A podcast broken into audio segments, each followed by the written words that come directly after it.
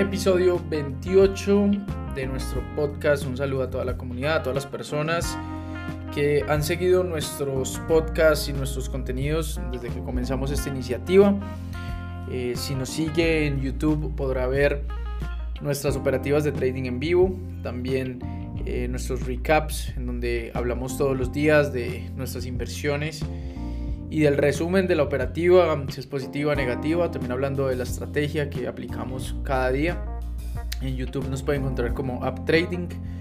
Si también eh, quiere conocer de toda esta parte psicológica, como bien saben, este podcast eh, y esta variedad de videos, ya nuestro episodio 28 eh, tiene como iniciativa este podcast hablar de todas las experiencias y todas estas situaciones que el day trading nos apremia y que de una u otra forma es interesante hablarlas también desde nuestra parte porque se hace otra vez esa retroalimentación de lo que se vive en el day trading y de las situaciones que constantemente van llegando situaciones de miedo, situaciones de, comodidad, de éxito, también de temas por, mejorar.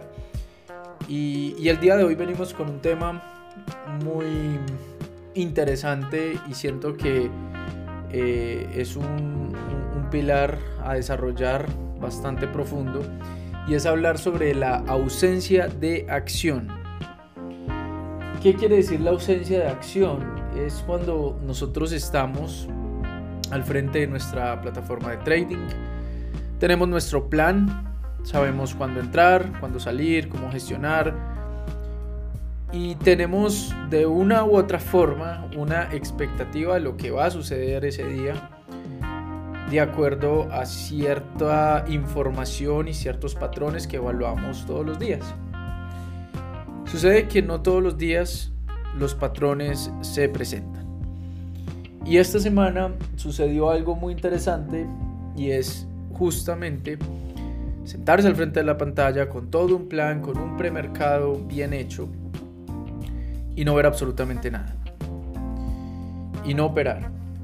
Y quedarse toda la sesión como espectador, solamente mirando las velas subiendo, las velas bajando, creando hipótesis en la cabeza, pero hipótesis que no tienen nada que ver con el plan.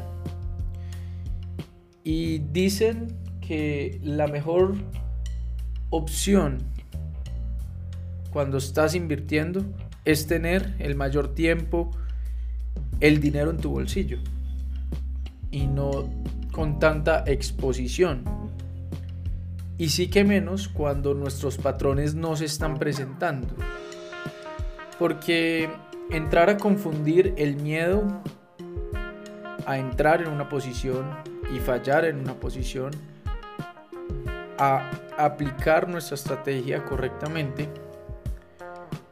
es un delgado línea, un, delgado hilo, perdón, y, es una delgada línea.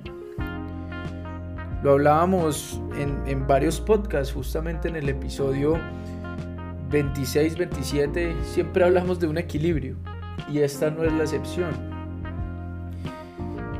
La ausencia de acción nos puede llevar a, ser más efectivos y por ende más eficientes en nuestros resultados de trading. No se trata de operar muchas veces porque hemos aprendido durante toda la vida que entre más acción, más movimiento, más esfuerzo, mejores son los resultados. Y el trading es una excepción a esta creencia que, nos hace daño a nosotros los operadores. Porque si esa creencia es demasiado fuerte, entraríamos a comprar y a vender muchos instrumentos financieros en un día e incluso puede pasar por otros temas emocionales que sobrepases tu riesgo o incluso el número de operaciones que te permites invertir y que has aceptado invertir. La ausencia de acción te rescata de malas rachas, te rescata de errores y te vuelve de una u otra forma más exigente a la hora de tomar una posición. Porque si te vas a quedar quieto es por una razón. Y solo se debe responder a esa razón leyendo nuestro plan y comparando lo que estamos viendo en nuestra pantalla cuando estamos tentados a invertir. No solo invertir cuando creemos que algo va para arriba o algo va para abajo, sino invertir cuando nuestro plan tenga la mayor probabilidad posible. No podemos estar invirtiendo cuando la probabilidad es baja, porque después nuestros resultados pasan factura. Decía Mark Douglas en su libro Trading en la Zona, libro que está resumido aquí en nuestros podcasts, que la ausencia de acción es fuente de autodisciplina.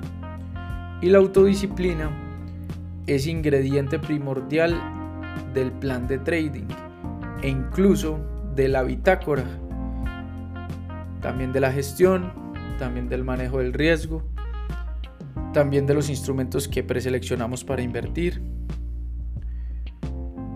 Entonces, no debemos de estar obligados a buscar operaciones simplemente porque nuestro plan dice que hay que invertir todos los días. Eso no debe estar escrito.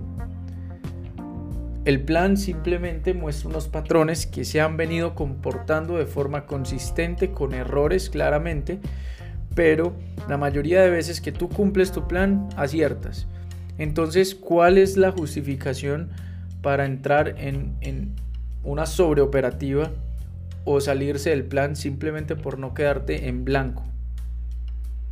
Ahora, la otra contraparte es paralizarte porque tienes miedo y ese miedo se resume miedo a perder, miedo a, sufrir si una operación sale mal, lo cual se debe de trabajar porque el trading no solo son ganancias, también son pérdidas, así que si tienes miedo a perder es porque realmente debemos de trabajar en, ese, en esa creencia porque el trading no solamente es tener operaciones ganadoras, sino también operaciones perdedoras, pero que las operaciones ganadoras sean mayores, ¿no? Y que den esa rentabilidad.